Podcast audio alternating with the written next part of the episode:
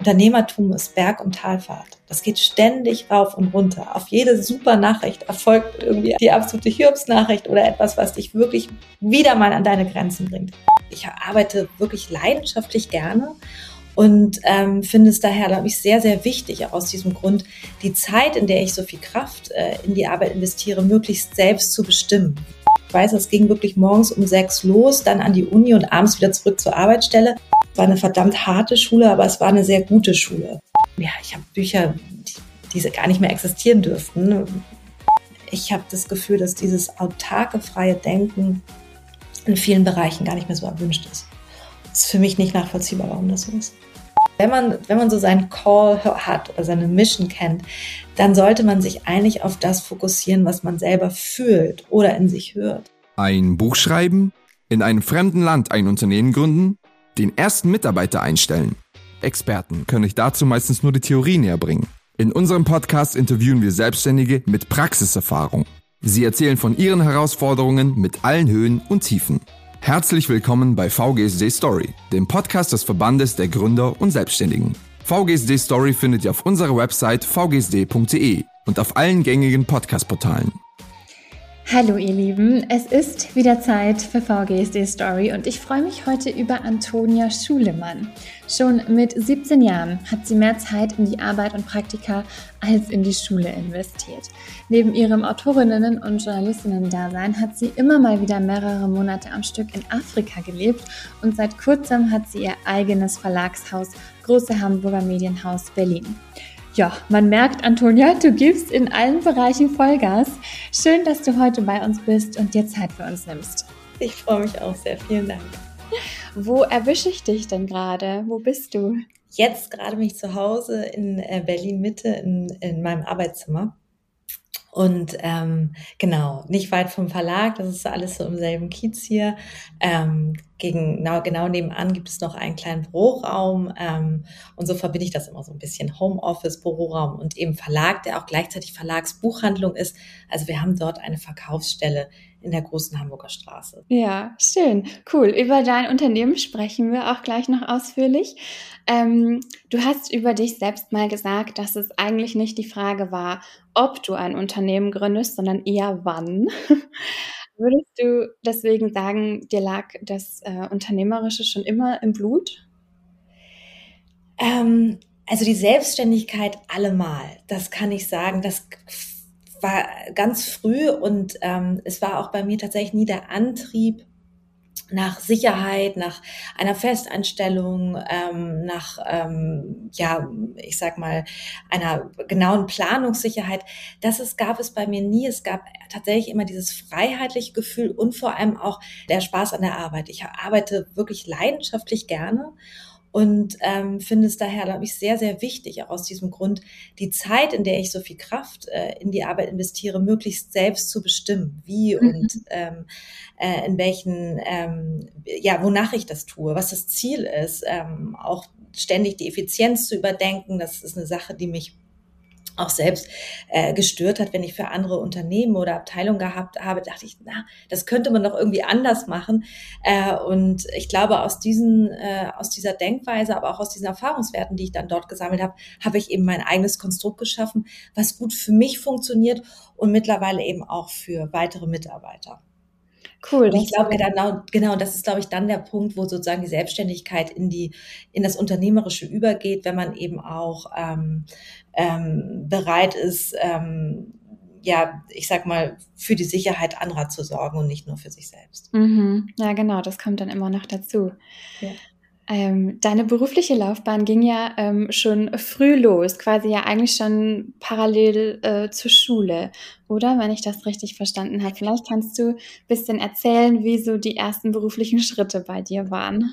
Das ist richtig. Das fing tatsächlich an. Schon während meiner Schulzeit habe ich verschiedene Praktika absolviert, damals schon im journalistischen Bereich beim NDR. Und ähm, ich merkte, ähm, man muss dazu sagen, dass die Schule mich selbst nie so wirklich ähm, ge, ja, gefordert oder auch gefördert hat. Ähm, und das ist irritierend. Nicht? Man ist lange irgendwie viele, viele Jahre probiert in der Schule und man kriegt letztendlich nicht die Rückmeldung, die man vielleicht braucht, auch um ein gesundes Selbstbewusstsein aufzubauen oder auch zu erfahren, hm, was sind meine Stärken, was sind meine Schwächen. Und ähm, als ich dann eben die ersten Erfahrungen in, ähm, in der Hospitanz gesucht, äh, gefunden hatte, merkte ich, hm, hier gelingen mir Dinge besser als, äh, oder die Rückmeldung ist deutlich besser als das, was ich in der Schule erfahren habe. Und das war sehr motivierend. Ähm, dazu kommt, dass die Idee des Autodidaktischen bei uns zu Hause sehr gelebt wurde. Ähm, das ist etwas, was ich glaube, uns als Familie immer sehr nah stand und wo wir auch oft drüber gesprochen hatten. Und als ich merkte, hm, jetzt kommt endlich die Möglichkeiten, dass ich Dinge selber einschätzen darf und auch selber ähm, ähm, selber Leistungen vollbringen kann, die unabhängig sind von einer Notenbewertung oder von etwas, was mir aufoktroyiert wird. Das fand ich sehr spannend. Hinzu kam, dass es zum ersten Mal in meinem Leben intrinsisch war. Schule war für mich immer ein extrinsisches Konstrukt, was auch das Extrinsische meist gefordert hatte. Es gab natürlich Ausnahmen. Es gab auch Lehrer, die ich großartig fand und die mir auch einiges mit auf den Weg gegeben haben, bis heute, wo ich heute auch gerne dran zurückdenke. Aber tatsächlich intrinsisch war für mich die Schule nicht getrieben. Und ähm, plötzlich war das anders. Und das war für mich, äh, waren die ersten Eindrücke, die ich im Berufsleben sammeln konnte. Das, das triggert etwas in mir, was ich wirklich will, was ich wirklich gut finde. Und das war so der Anfang, tatsächlich noch vor meinem Abitur, ja. Mhm, da hast du dann schon mal Blut geleckt. Ja, ja. Und ähm, du hast dann nach der Schule, ähm, weil du gemerkt hast, dir macht Arbeiten total Spaß, hast du dann direkt angefangen zu arbeiten oder hat es dich nochmal an die Uni verschlagen? Nein, ich habe ich hab gearbeitet. Ähm, ich glaube dann, ich glaube, ich bin meinen ersten festen Job schon mit 21, 22.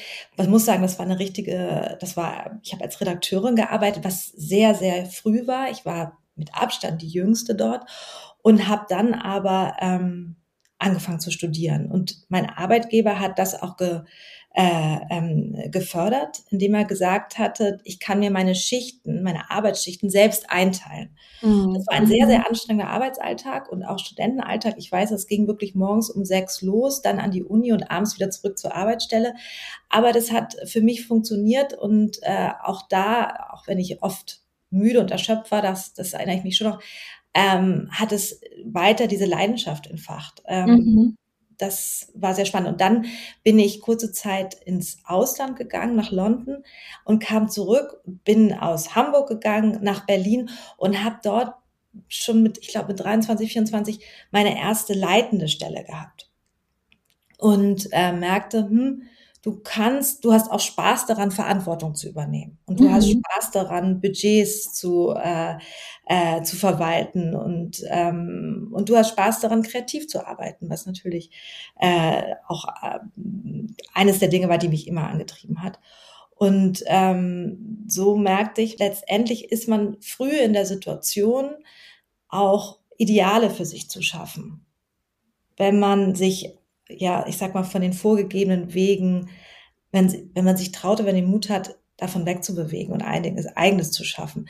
Und das war irgendwie immer so. Ich kann mich eigentlich nicht daran erinnern, dass es jemals anders war und äh, dass ich mich eigentlich, dass ich in einer Situation gefangen war, wo ich sage, oh, jetzt muss ich hier in so eingefahrenen Strukturen arbeiten, die mich vielleicht in etwas, die mich vielleicht auch in meiner Entwicklung stoppen das war tatsächlich nie so. Wahrscheinlich hatte ich da auch Glück. Ich hatte da wahrscheinlich Glück, dass ich da immer an gute Jobs gekommen bin oder Jobs, die eine, die eine Weiterentwicklung zugelassen haben.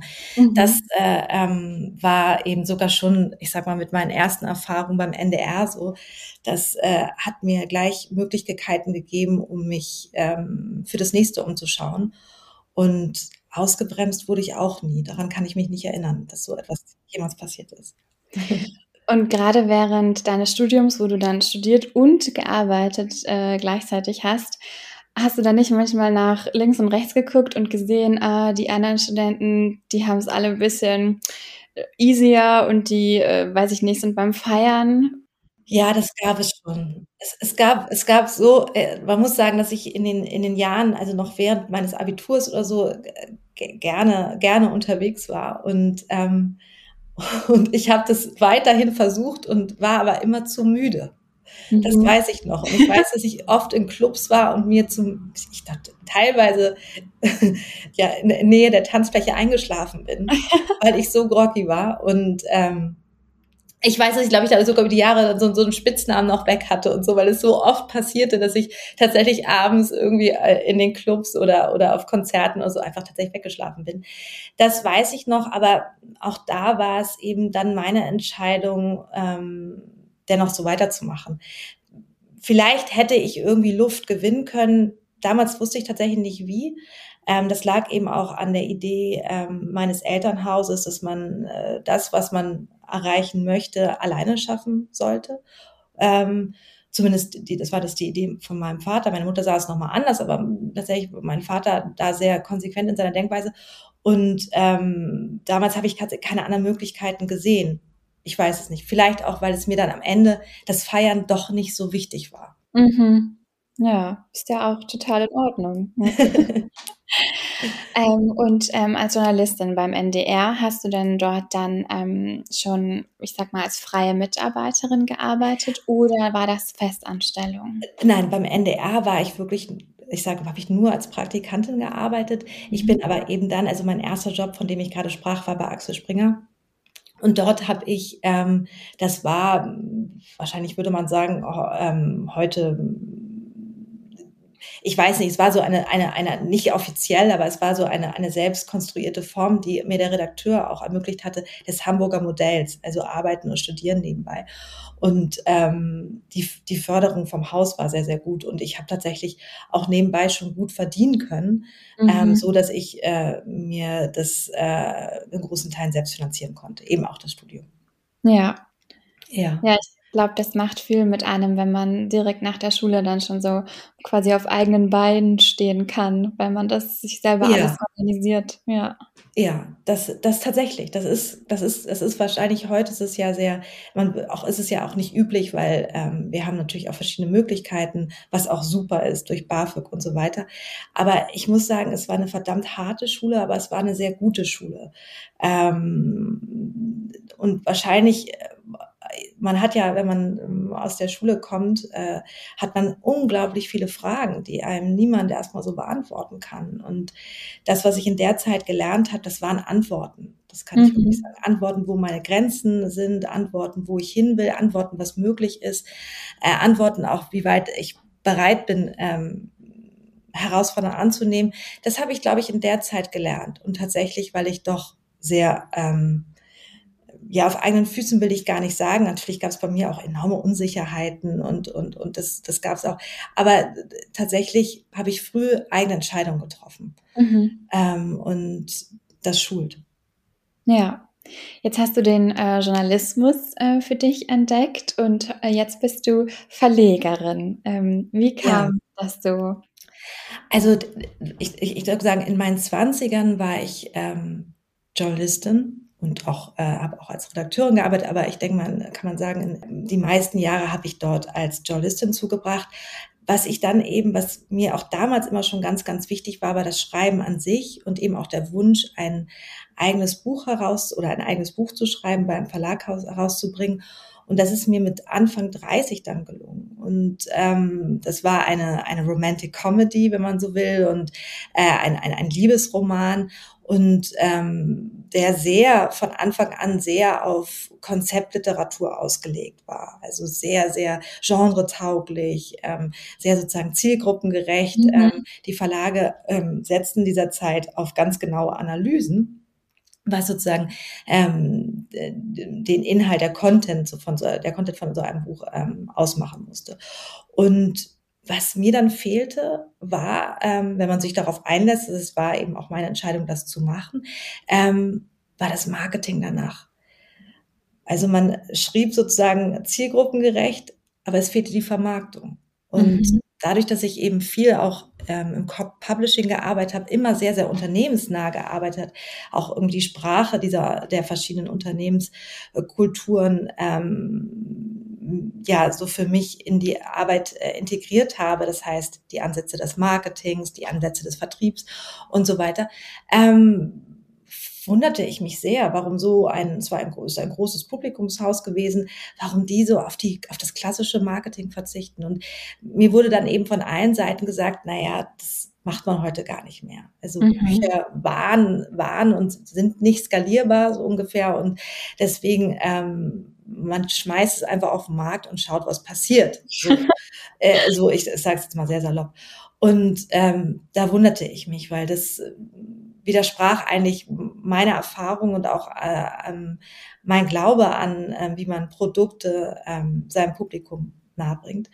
Und ähm, aus dieser Erfahrung ähm, wuchs letztendlich der Wunsch, ähm, selber ähm, selber Bücher zu verlegen. Und der war tatsächlich, das hätte ich damals nicht gedacht, weil ich habe sehr, sehr gerne äh, Literatur geschrieben und das, ich habe eben auch andere Sachen gemacht äh, und habe neben meiner Arbeit, neben dem Studium schon immer, immer viel ähm, ähm, an, an eigenen Publikationen gearbeitet. Ähm, der Wunsch des, des Verlegertums war dann größer als der sozusagen literarisch ähm, tätig zu sein. Der war mhm. stärker, noch stärker.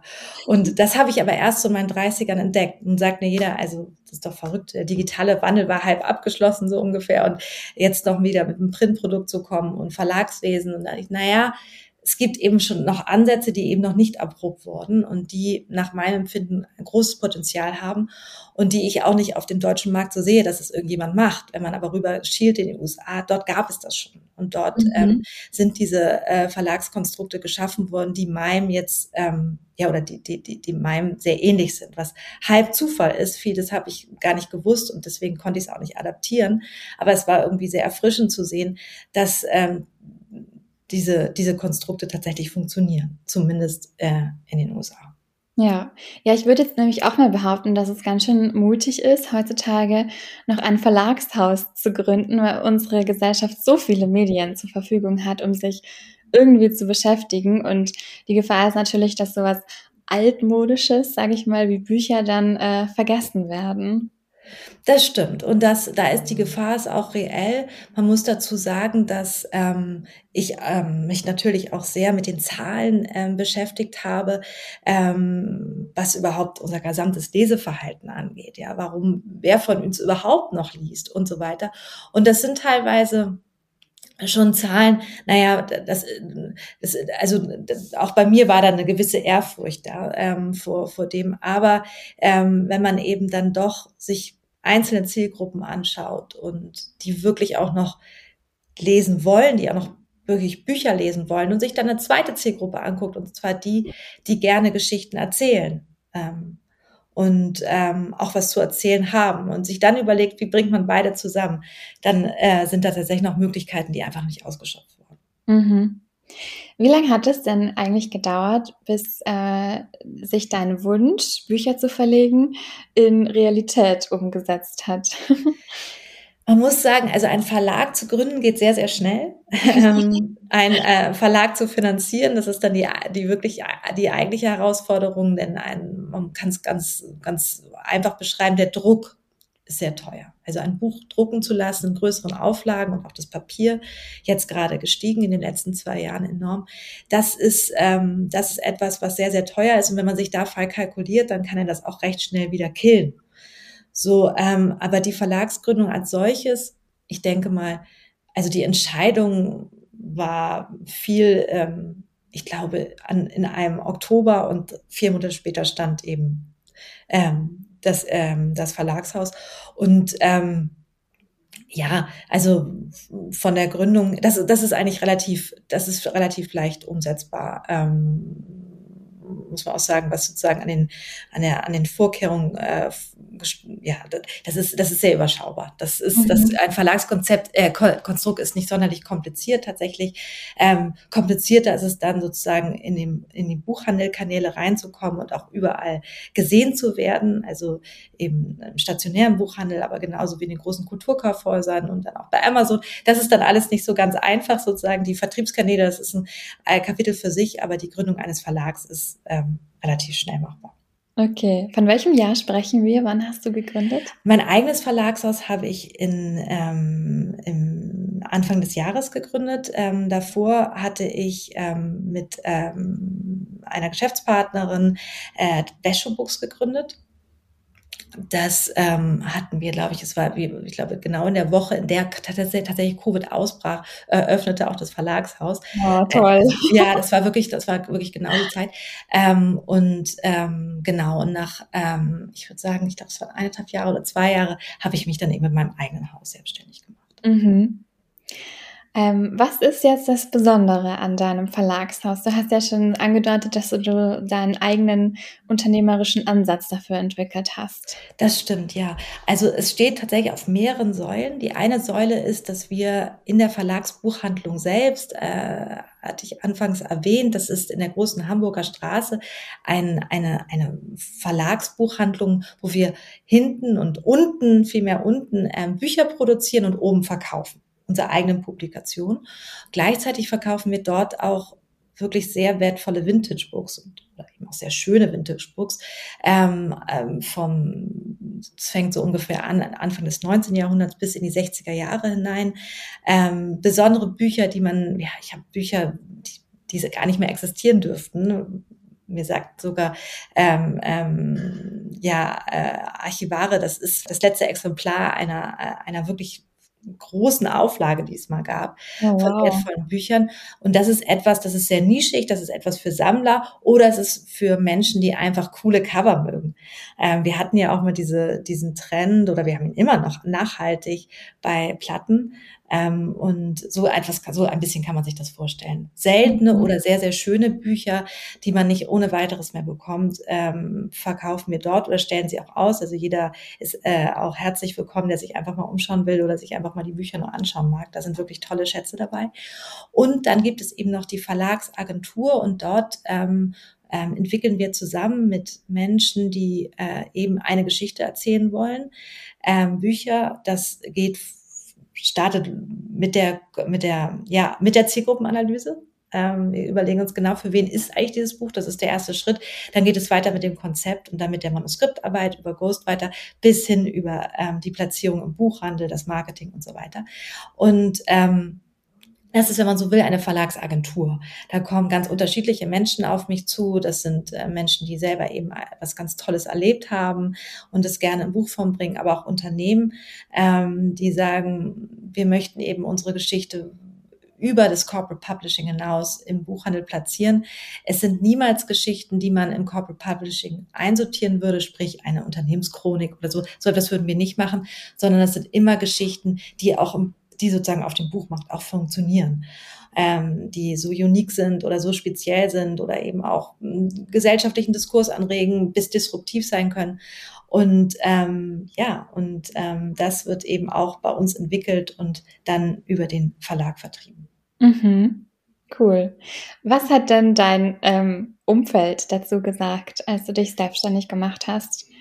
Ähm, es ist, also die Sache mit dem Umfeld ist immer, ist immer nicht ganz einfach. Ähm, das kann ich auch jedem, der gerade in der Gründung ist, empfehlen. Ähm, das sind, wir haben um uns herum ja Menschen, die uns eigentlich was Gutes wollen. Nicht ja. nur eigentlich. Also wir haben natürlich den strengen Blick unserer Eltern oft, aber ähm, wir haben die, die Freunde, die, die mit sehr viel, ähm, ähm, die mit sehr viel Liebe und guten Willen auf uns blicken und ähm, Deswegen neigen wir natürlich auch dazu, diese Menschen um Rat zu bitten.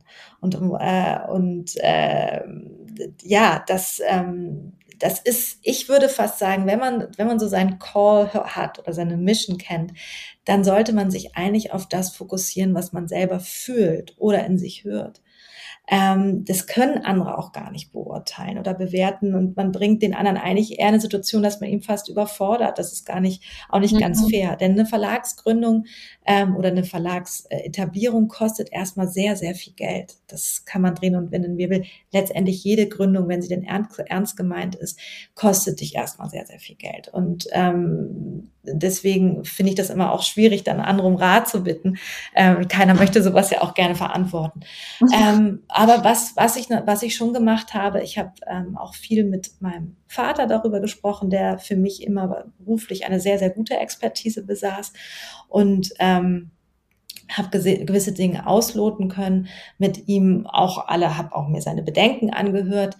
Am Ende ist es dann tatsächlich, dass man selbst entscheidet, auch mit all dem, was schiefgehen kann. Und ähm, deswegen, ähm, ja, erstmal findet es jeder gut, aber trotzdem spürt man auch die prüfenden Blicke, spürt man auch die Bedenken seiner Mitmenschen, vielleicht auch sogar die Sorge, die ist immer vorhanden und dann liegt es tatsächlich an einem selbst, inwieweit man das ausblendet oder inwieweit das man an sich ranlässt. Ähm, da kann ich auch sagen, das kann ins, das kann, sowas kann auch unnötigen Zweifel ähm, ja, generieren, den man an dieser Stelle gar nicht braucht, weil man einfach mhm. bei einer Gründung oder bei einer Unternehmensführung einfach nur powern muss. Und es gibt eine Sache, das ist eine unumstößliche Wahrheit. Jeder Unternehmer würde das, denke ich, auch unterschreiben. Unternehmertum ist Berg- und Talfahrt. Das geht ständig rauf und runter. Auf jede super Nachricht erfolgt, folgt irgendwie eine, die absolute Hiobsnachricht oder etwas, was dich wirklich wieder mal an deine Grenzen bringt. Immer und immer wieder. Und ähm, dann, ja, da muss jeder für sich selber entscheiden, kann ich damit leben oder bringt es mich nachts und im Schlaf? Oder ist einfach das Gewicht auf meinen Schultern am Ende so groß, dass ich sage, ach, das ist eigentlich, hat jetzt nichts mehr für mich mit Lebensqualität zu tun. Mhm. Das ist eine absolut individuelle äh, Entscheidung, hat auch nichts mit Stärke oder Schwäche zu tun, sondern einfach ähm, mit dem, wie man selbst ausgerichtet, wonach man selbst ausgerichtet ist und ähm, inwieweit man auch getrieben ist. Ähm, ja, und das ist, glaube ich, gar nicht schlecht, wenn man diese Fragen sich vorab stellt. Also der schnelle Erfolg oder der große Erfolg oder das große Geld, das ähm, braucht man da nicht suchen. Das so funktioniert es nicht. Das ja. ist ähm, kein gutes Motiv, sag ich mal so, mhm. oder kein, kein, oder ein Motiv, was für mich zumindest niemals funktioniert hätte. Ja. Was waren denn für dich seit der Gründung so die größten Hochs und Tiefs, weil du gerade schon die Achterbahnfahrt angesprochen hast? Oh, ähm, also es ist natürlich ähm, ein Verlagshaus äh, in der Pandemie. Ähm, das Thema wurde so oft besprochen, deswegen mache ich es kurz. Aber das ist äh, nicht einfach und ähm, man hat ähm, also ich sag mal im, im Großen, dadurch, dass wir, dass wir auch immer dieses Verlagsgeschäft hatten, also die Buchhandlung, ähm, waren wir auch gab es immer zwei Belastungen. Also der Einzelhandel leidet momentan enorm und es wird auch weiter so gehen. Wir haben immer wieder die Befürchtung, gibt es einen Lockdown oder nicht? Was, was, wie, wie kann ich, wie kann ich mir das Winter, das Weihnachtsgeschäft ist unglaublich wichtig für den Buchhandel. Wenn es irgendwie so ausfällt oder eben so dezimiert wird, ist das schädlich. Das sind Dinge, die, die, ähm, natürlich die, die aufreiben, sind der Anstieg der Papierpreise, der enorm ist. Und wenn so eine Buchauflage ähm, ist immer im, im fünfstelligen Bereich und wenn sie dann aber noch teurer wird und noch teurer wird, mhm. das ist, ähm, das sind Sachen, ja, da muss man dann irgendwie sehr, sehr standhaft sein und sehr den auch den Fokus halten, um sich davon nicht beirren zu lassen oder im schlimmsten Falle aus der Bahn werfen zu lassen. Das waren Dinge, die mich wirtschaftlich äh, auch immer wieder ähm, herausfordern. Dann gab es aber auch Sachen, man bekam plötzlich eine Klage, weil ein Logo einem anderen Verlagslogo zu sehr ähnelte. Dann oh. hatte, musste man eben schauen, okay, wo kriegen wir jetzt ähm, auch ähm, die Möglichkeit her, uns rechtlich zu vertreten? Wie teuer ist das? Lohnt sich das überhaupt? Und so weiter. Also das sind immer wieder Sachen, die normal sind, die passieren und ähm, wo man sich eben ja, das ist, das war für mich auch neu, ein Bewusstsein dafür zu schaffen, dass sowas auch immer wieder passieren kann. Das ist nicht mhm. irgendwie äh, der Gedanke, jetzt habe ich das geschafft und das wird mir nie wieder passieren. So ist es leider nicht. Ähm, oder jetzt äh, diese diese Krise ist gemeistert und jetzt läuft alles rosig. Es passiert immer und immer wieder. Und aus allem kann man nur eine Sache ziehen, das größtmögliche Learning und dann eben schauen, dass man sich, wenn ähm, vergleichbare Dinge wieder passieren, dass man gut bewappnet ist, dass man Vorkehrungen getroffen hat, dass man da auch vielleicht präventiv gedacht hat. Mehr kann man an sich nicht machen. Denn ähm, ja. mein Vater hat mir ein, ein ganz gutes Bild auf den Weg gegeben und das ist, ähm, das ist jetzt vielleicht äh, nicht ganz unbekannt, aber mir hat es irgendwie ähm, immer, immer geholfen. Und zwar, dass man eben auf hoher See ist und ein, ein Schiff, ein, ein, ein, ein, ein, ein, ein Schiff durch die, durch auch hohe Fluten steuert und, und den Wunsch hat, es sich in den Hafen zu bringen. Wie lange diese Schiffsreise geht, weiß keiner. Aber das ist so etwas, was mich auch gerade in Zeiten von Wirtschaftskrisen, Inflation und Pandemie, äh, was mich führt und was mich auch trägt, ähm, dass, wir, dass man da irgendwie durchkommt. Ja, ja, man muss wahrscheinlich lernen, so ähm, ein kleines äh, Stehaufmännchen zu werden und immer ja, wieder aufzustehen. Ja, ja. Das ist eine Mentalität und äh, auch zu deiner Frage, was macht dieses unternehmerische Denken aus? Das ist ein Teil davon. Das ist ganz klar ein Teil davon. Und das ist eine Sache, die ich äh, früh für mich erfahren habe, dass mich ähm, Dinge zwar verletzen und auch treffen können und dass ich mich auch mal angeschossen fühle, aber dass ich mich immer wieder erhole und dass ich da eine hohe Resilienz habe, um wieder neu anzusetzen und weiter meinen Weg zu gehen. Ja.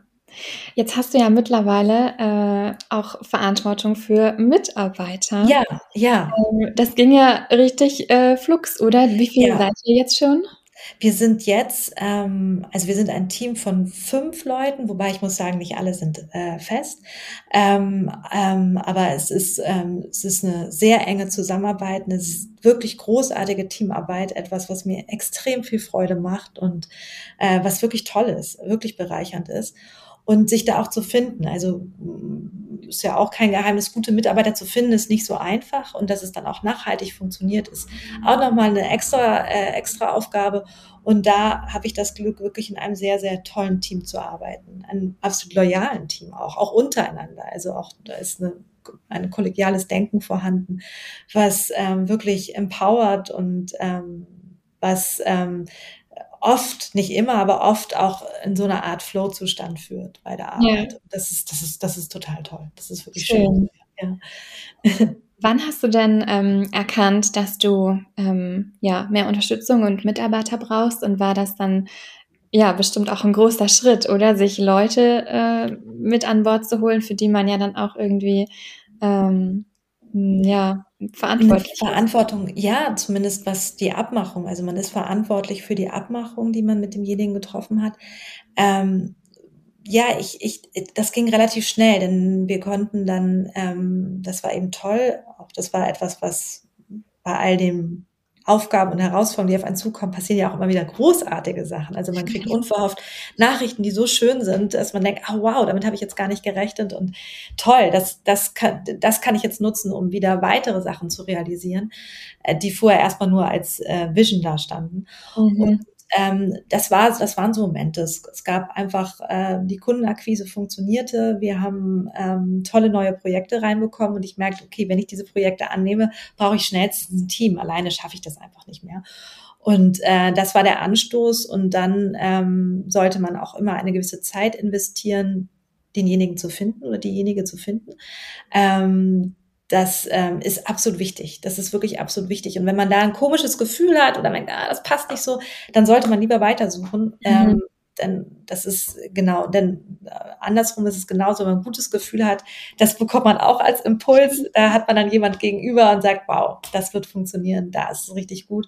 Und das darf man auch ruhig aussprechen. Ähm, das habe ich äh, immer gemacht, bei denen Malen, wo ich gutes und bekam auch sofort diese Resonanz. Ich habe hier auch gerade ein richtig gutes Gefühl. Das ist super. Das ist, ich kann wirklich sagen, aus dieser Erfahrung, die ich jetzt bisher gemacht hatte, auch schon als ich äh, in leitenden Positionen war für Unternehmen, dort habe ich auch Teams aufgebaut.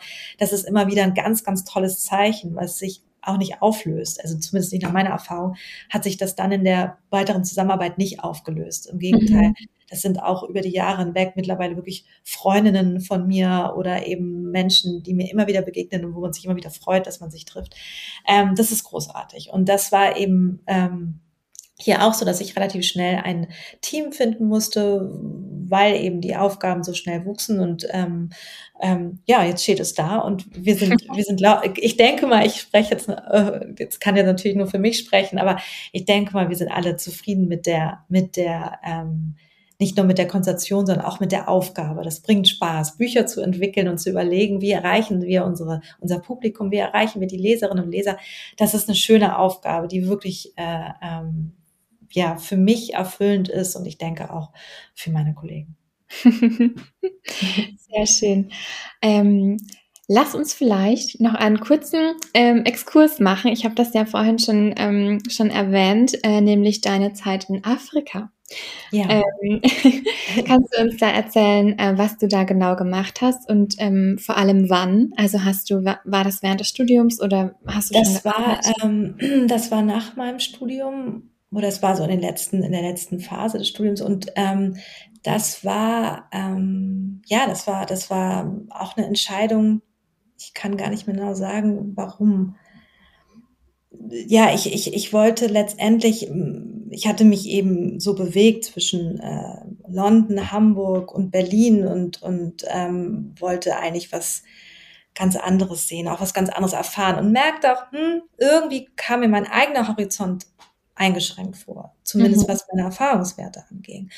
Ähm, und ähm, Addis Abeba äh, war für mich ähm, fern in jeglicher Hinsicht, also nicht ja. nur geografisch. Und ähm, das war, das war, das war das, das war das war dieses Spannungsgefilde, äh, dem ich gefolgt bin. Und ähm, vor Ort, das war ja unglaublich ähm, in, in vielerlei Hinsicht, im Positiven, aber wie auch im Negativen in der Hinsicht, dass ich wirklich, ich da, als ich da, ich hatte immer ein, ein Gedanke, als ich vor Ort war, ich hatte ja gar keine Ahnung. Also ich mhm. kam mir völlig ahnungslos vor. Ähm, wie als wenn man aus der, aus der Matrix rausfällt und in der ja. Realität aufwacht. Und ähm, ich weiß, dass ich mich oft auch wirklich ungut fühlte, vielleicht ist das zu hart, vielleicht habe ich mich dazu sehr verurteilt, vielleicht aber auch nicht, vielleicht weiß auch nicht, ähm, als, wie naiv, wie naiv ich war in all den mhm. Jahren. So ein Gefühl war, dass ich habe mich dachte, so es gibt es doch nicht. Wie, wie können wir, wie können wir das ausblenden, was hier passiert und was hier los ist? Und ähm, ich habe dort gearbeitet in einem Waisenhaus und ähm, gleichzeitig im Township gearbeitet, wobei es gibt nicht das Township in Addis Abeba, sondern ähm, die ganze Stadt ist letztendlich ähm, äh, sind das Wellblechstrukturen. Ähm, es gibt nur wenige Straßen, auch, also es gibt auch nur wenige Straßennamen. Das meisten, die meisten sind, äh, Gegenden sind äh, ausgefüllt durch Gassen und, und eben diese äh, Wellblech, Wellblechstrukturen. Ähm, und dort habe ich eben auch gewohnt bei einer unglaublich liebevollen Familie, zu der ich heute, das Ganze ist jetzt ja knapp 20 Jahre her, also der, die erste Reise oder ja, ungefähr. Ähm, und ähm, zu der ich heute noch ein sehr, sehr enges Verhältnis habe. Also mhm. wir haben mhm. sehr, sehr viel Kontakt wöchentlich. Und ähm, das, ähm, ja, das war eine unglaubliche Erfahrung und äh, ich bin immer wieder, ich war immer wieder dort. Also ähm, das äh, hat mich nie wieder losgelassen und ähm, auch wenn man man muss sich, man, der Gedanke, dass man dorthin geht und irgendwie was machen kann oder so, der ist, der ist auch naiv. Was man aber, was man aber hat, und das ist ein schönes Bewusstsein, was ich vielleicht so auf den Weg gehen möchte, jeder von uns hat seinen eigenen Wirkungskreis. Und dieser Wirkungskreis ist absolut von Wert. Und selbst wenn es nur eine, eine kleine Gruppe von Menschen betrifft, können wir etwas bewirken. Und mhm. da, so habe ich gedacht. Also da habe ich, das war da mein Ansatz vor Ort, jetzt äh, da irgendwie große Kampagnen rauszumachen oder irgendwie äh, zu, keine Ahnung, ähm, etwas zu machen, was vielleicht dem Ganzen nicht gerecht wird, dass ähm, weil oder auch eine gewisse Anmaßung drin steht. Davon habe ich mich für verabschiedet, aber zu wissen, dass ich eben meinen kleinen Wirkungskreis habe, ähm, mit dem ich äh, Dinge vielleicht zum hier und da zum Besseren führen kann. Das ist etwas, womit ich auch heute noch vor Ort dort arbeite. Und ähm, ja, ich, ähm, die Menschen dort haben mir ganz, ganz, ganz viel beibringen können. Das war natürlich niemals meine Anforderung, es ist einfach so passiert. Äh, und ähm, ist auch heute noch so. Das ist tatsächlich auch heute noch so. Ich komme da immer hin mit sehr viel Demut und ähm, sehr viel Achtsamkeit und ähm, auch sehr viel Ernsthaftigkeit. Denn die Situation dort ist ernst. Das kann man ja. Ja. ja, gerade das äh, mit dem Wirkungskreis, das äh, kann ich mir vorstellen, hilft vielleicht auch in der Selbstständigkeit, wenn man weiß, ein paar Hebel hat man schon in der Hand, die man da tätigen ja, kann. Genau, genau, so ist es. Und die, und die hat man auch. Also ähm, das wird einem ja auch versucht, äh, oft abzusprechen. Übrigens eine Sache, die ich finde auch in der in der Angestelltenwelt viel zu oft abgesprochen wird, den mhm. Mitarbeitern, äh, dass sie eben keine Wirkung auf die Dinge haben. Das ist eine Lüge. Das ist schlichtweg nicht wahr. Man möchte es vielleicht hier und da nicht aus irgendwelchen Gründen, die ich bis heute nicht nachvollziehen kann, weil ich finde das großartig. Das merke ich auch jetzt in meinem kleinen Team, wenn ich merke, dass da äh, einzelne Mitarbeiter sich was zutrauen oder anders denken als ich oder mich auch korrigieren und sagen, hm, den Ansatz finde ich gar nicht gut, dann ist das äh, eine Bereicherung für das Unternehmen. Das kann vielleicht ja. für mich in dem Moment unangenehm sein, mein Ego irgendwie, aber für das Unternehmen ist es was Großartiges. Und da bin ich immer wieder erstaunt, wie wenig Luft den Mitarbeitern, Festangestellten, oft eben Angestellten gelassen wird und dass das auch nach meinem Empfinden schlimmer wird. Ähm, aber vielleicht ist es, oder hier, oder hier und da schlimmer wird. Das unterscheidet sich wahrscheinlich auch von Arbeitsstruktur, bis es ein Konzern ist oder, oder eine Agentur. Aber ähm, ich habe das Gefühl, dass dieses autarke, freie Denken in vielen Bereichen gar nicht mehr so erwünscht ist. Mhm. ist für mich nicht nachvollziehbar, warum das so ist.